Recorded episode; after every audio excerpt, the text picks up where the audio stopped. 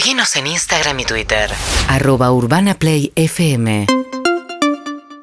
Bueno, vamos a saludar a las 8 y 20 de la mañana a Cecilia Todesco a Bosco, Boco, perdón, Cecilia Todesca Boco. Eh, ella es economista, actualmente secretaria de Relaciones Económicas Internacionales de la Cancillería y una voz muy escuchada en materia económica dentro del gobierno. ¿Qué tal, Cecilia? Buen día. Hola, buenos días. A ver, eh, acaba de decir ayer eh, Cristalina Georgieva en Washington, donde está Martín Guzmán, que algo que para nosotros no, no, debería sorprendernos, pero que la prioridad en Argentina hoy debe ser bajar la inflación. Eh, ¿Es esta efectivamente la prioridad número uno? Sí, es el problema número uno de la, de la economía argentina. Hoy sí.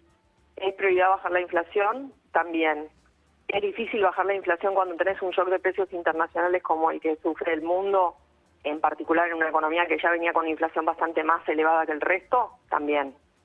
¿Sí?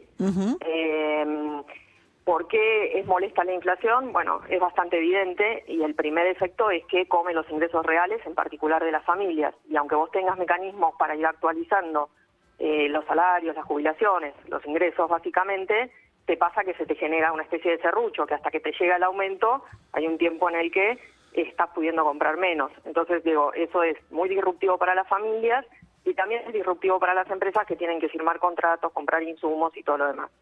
Eh, con lo cual, obviamente el gobierno es absolutamente consciente de la necesidad de reducir la inflación también hay que ser eh, bien claro en el sentido de que es difícil hacer eso cuando tenés un shock como el que se enfrenta. Digo, hay países del mundo que hace 40 años no tenían inflación y este año en particular van a tener una inflación de dos dígitos, pero dos dígitos cortos, ¿no? No como nosotros, digo, en torno al 10, al 12. Este, y así que esas son las circunstancias que atravesamos. ¿no? Sí, eh, obviamente Argentina tiene un piso, ¿no? Venimos de casi el 51% el año pasado, pero, pero uno muchas veces, digamos, los niveles inflacionarios como el de mes de marzo 6,7 en Argentina, si uno mira para atrás, meses similares en el 2001, 2002 y, o en el 2018 con Macri, son momentos de una fuerte evaluación, ¿no? Movimientos abruptos del dólar son los que empujaban esa inflación. Ahora lo que tenemos es un dólar súper quieto. De hecho, el dólar bajó. Eh, estos últimos días empezó a bajar, a subir un poquito, pero es rarísimo una situación. Digo, obviamente el contexto inflacionario, el contexto mundial lo explica en parte, pero es muy raro una situación de inflación tan alta con el dólar planchado en Argentina. Eh, no, no está planchado, se está moviendo, tiene un sistema de, de, ajustes. El dólar oficial, sí. claro, no está planchado, digamos. Bueno, sí, este, pensaban el... Pero es cierto lo que vos decís, es decir, eh, no se está utilizando el tipo de cambio como ancla, ¿no? De, de los precios y entonces vos decís, bueno, ¿por qué? Entonces, eh, digamos, no, no, no está por arriba la inflación, entonces se está acelerando sin, la inflación se está acelerando sin que sea el tipo de cambio la explicación. Y justamente tenemos un shock de precios muy fuerte en dos rubros que son fundamentales para la economía, alimentos y energía. Los alimentos aumentaron, según el índice de la FAO, digo, internacionalmente 34% en un año y la energía 60%, y en la serie, si vos mirás hacia atrás, no hay un aumento como este. Eh, entonces, digo, sí, lo que tenés es un shock de precios internacionales que es como si fuese una devaluación, ¿sí? Eh, te empuja, te empuja el nivel de precios. Por supuesto que en la Argentina, eh, como bien vos decís, partimos de niveles muchísimo más elevados y eso tiene otra explicación que tiene que ver con la estructura productiva argentina en lo que sí venimos trabajando muy fuerte, pero que esos, esos trabajos tienen otra velocidad. Vos necesitas hoy recomponer ingresos, la inflación te molesta hoy y todas las políticas para desarrollar la industria, para ir sustituyendo importaciones, para hacer más fuerte el sector externo, demandan un poco más de tiempo. Pero lo que quería decir también es que, si bien yo coincido que para la economía argentina la inflación es un problema enorme y seguramente los que nos están escuchando eh, es una de sus principales preocupaciones, la verdad que en el mundo la preocupación más importante no es la inflación, es el crecimiento. Y ahí es donde Argentina sí está muy bien. Eh, si vos lees los informes del Fondo Monetario, el de UNTAN, el de Naciones Unidas, acá el problema es que a la salida de la pandemia, cuando las economías tenían que terminar de recuperar, porque la mayor parte de las economías no han recuperado lo que perdieron en pandemia, la Argentina sí, eh, el problema de la alta inflación es que te genera varias cuestiones, entre ellas que las la política pública, en particular la política monetaria, va a responder en los países subiendo significativamente la tasa de interés y eso puede afectar el crecimiento. Entonces, justo cuando salíamos de la pandemia y necesitábamos recuperar, o sea, crecimiento, empleo, exportaciones, me refiero al mundo en su conjunto, vas a tener una desaceleración. De hecho, tanto el Fondo Monetario como UNTAN hablan de un punto, casi un punto menos de PIB de crecimiento global. Entonces, en realidad, para el mundo, el problema más grave es el crecimiento, no la inflación, no la inflación. En general, digo, la mirada del Fondo Monetario tiende más para el lado monetario, pero la verdad que el problema es la recuperación, porque vos necesitas que las empresas se recuperen, tener más empleo y todo lo demás. La inflación, como te digo, afecta a los ingresos reales y en muchos países ni siquiera están los mecanismos automáticos que en la Argentina sí existen, como son las paritarias o la fórmula de ajuste de las jubilaciones. Con lo cual, lo que sea que pierdan, 7, 8, 9% de inflación, lo pierden. Chau, no hay instancia de negociación, ¿sí? Ahora, uno ve lo que pasa este primer trimestre, y más allá que es cierto que todavía crece la economía y según Guzmán se cumplieron, digamos, las metas con el Fondo Monetario, de ir bajando además el déficit fiscal, etcétera, pero crece mucho los subsidios a los eh, servicios públicos, ¿no? ¿Qué, eh, y ahí hay una discusión enorme dentro del gobierno respecto a qué hacer con eso. Una discusión que parece un poco saldada ahora que va a haber un segundo aumento de tarifas y una quita a un cierto sector. Eh, ¿Qué sentido tiene subsidiar tarifas? Porque uno ve por ahí todavía Kisilov defendiendo esa postura, diciendo no da más, el conurbano de la provincia de Buenos Aires pidiendo de alguna manera que no suban tarifas en el área metropolitana. ¿Cuál es el sentido de ese subsidio? Mira, los, los subsidios son una herramienta de política pública muy útil eh, se usan para, en general en el mundo, se usan para el transporte, se usan para la energía, eh, se usan para en varias cuestiones que hacen eh, al funcionamiento general de la economía. lo que hay que hacer es aprender a subsidiar. Es decir, hay, hay un montón de gente, un montón de familias, un montón de empresas que requieren el subsidio para, para qué? Para liberar el resto de, de lo que generan y poder ponerlo en la economía y sostener la demanda agregada. Si vos en un momento como este, por ejemplo, trasladaras el aumento del precio de la energía a todas las empresas y a todas las familias, generarías un, un, un shock negativo sobre la economía, afectarías negativamente la demanda agregada y caería el producto. Porque si yo gasto, a ver, más plata en pagar las, las facturas de gas y de luz en mi casa, ese dinero no lo gasto en otras cosas. Entonces lo que estás planteando es que, digamos, que afecta al consumo, ¿no? Efectivamente, a las empresas, incluso si le generas un tarifazo, las podés tornar inviables.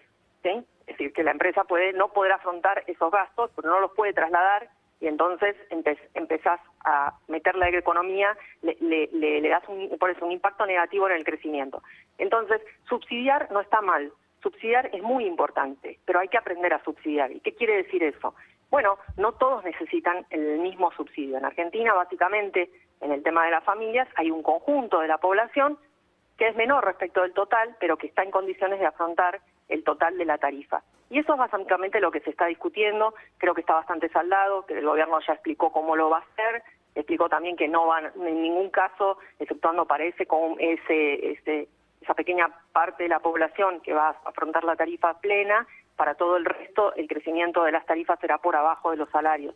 Entonces, de ese modo, digamos, vos lo que te garantizás es que no le comes una porción mayor a los hogares de sus ingresos en, eh, en, las tarifas. Estamos hablando con Cecilia Todesca Boco, que es funcionaria actualmente en la Cancillería, fue es eh, vicejefa de gabinete, respecto a la situación económica ahora.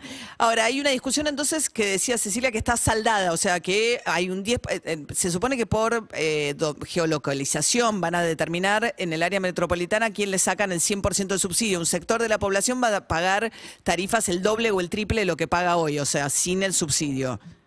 Así de los que no necesitan el subsidio por su capacidad económica, digamos, eh, van a afrontar la tarifa que deberían haber estado pagando siempre porque no, no realmente no requieren el subsidio. esto es una parte minoritaria de la población. Eh, y de todos modos, bueno, veremos cómo avanza el, ministro de Economía y su equipo con todos los technicalities de esto, digamos, cómo se desarrolla esto. Pero me parece, yo no digo que, a ver, en el mundo también esta es una discusión. Aumenta brutalmente la energía, como, como les dije hace un ratito, 60% en un año, y la pregunta es, ¿es razonable trasladarle todo eso a, los consumidores? Bueno, eso también se está discutiendo en el mundo. No parecería razonable trasladar todo eso a los consumidores, justamente porque otra vez esa es otra fuerza que te tira la economía hacia abajo cuando vos necesitas en realidad todavía recuperarte de la pandemia. Y una, Eh, una cuestión sí. más. Eh, eh, ¿Está saldada también la discusión del tema de suba de retenciones de trigo, maíz y girasol? Porque venía planteando Feletti en su momento diciendo la manera de evitar que suban los alimentos en Argentina de la manera que están subiendo sería subir las retenciones de estos granos que pagan bastante menos que la soja, pagan entre el 7 y el 11% de retenciones.